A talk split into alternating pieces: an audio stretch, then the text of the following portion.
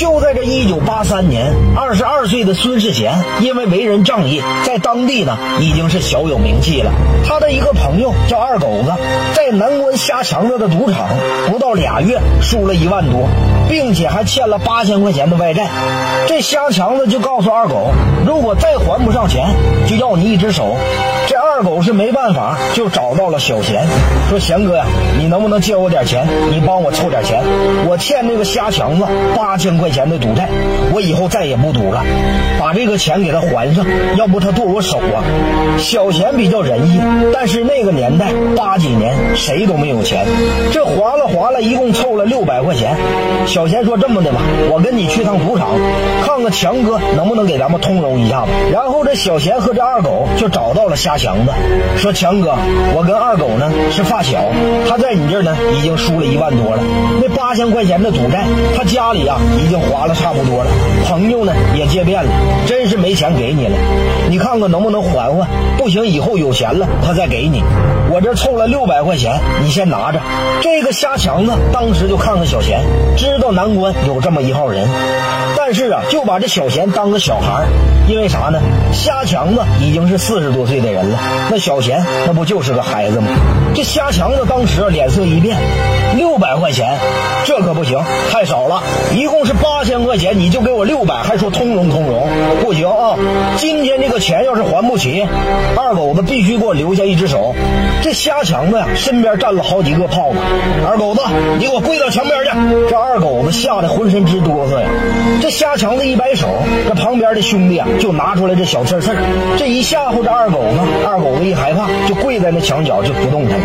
这瞎强子就对着小贤说：“小钱呐，你凑钱去吧，凑齐了今天把人领走，要是凑不齐，我今天就要他一只手。”小贤一看他们人多势众，手里还拿着小刺刺自己呢是手无寸铁。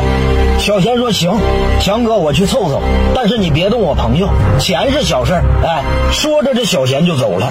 这八三年呐，这钱是真凑不着啊。小贤找了几个小兄弟，又凑了四百块钱。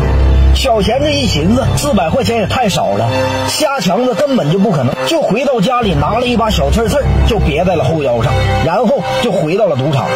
这瞎强子一看小贤回来了，就说了：“小贤呐，钱拿来了吗？”小贤说：“强哥，我这兄弟二狗在你这赌场前前后后输了一万多，这个赌账呢，说着有他就有，说着没有也就拉倒了。这个钱呢，今天从你兜里出来，明天又滚回你兜里去了。你看看强哥，你就高抬贵手吧。我这凑了几百块钱，你先拿着。今天这个事儿就算拉倒，或者以后他有钱他再还你，给我小钱一个面子，你看行不行？”这瞎强子呀，听完一撇嘴，跟提面子，哼，你他妈有啥面子呀？你要再这么跟我俩唠嗑，在这装大哥，我要你也上墙角跪着去，听没听着？瞎强子说完这些话，是给小贤呐噎的不轻。小贤当时脸色一变，就说了：“今天我就不给你了，你能咋的？你敢动二狗一下子，你试试。”这瞎强子就说了：“小贤呐，你是不是觉得你混大了？在南关还没人敢这么跟我说话。”兄弟们，给我教育教育他！瞎强子这几个小兄弟就奔着小贤就走过来。这时候，这小贤拿出了小刺刺，照着瞎强子脸上去就是一下子，直接就贯穿了整个脸。他这几个小兄弟也傻了，愣在那不动。小贤就对着瞎强这几个兄弟就说了：“都给我靠边，给我靠后啊！今天谁挡我路，我就干谁。”二狗子，起来跟我走！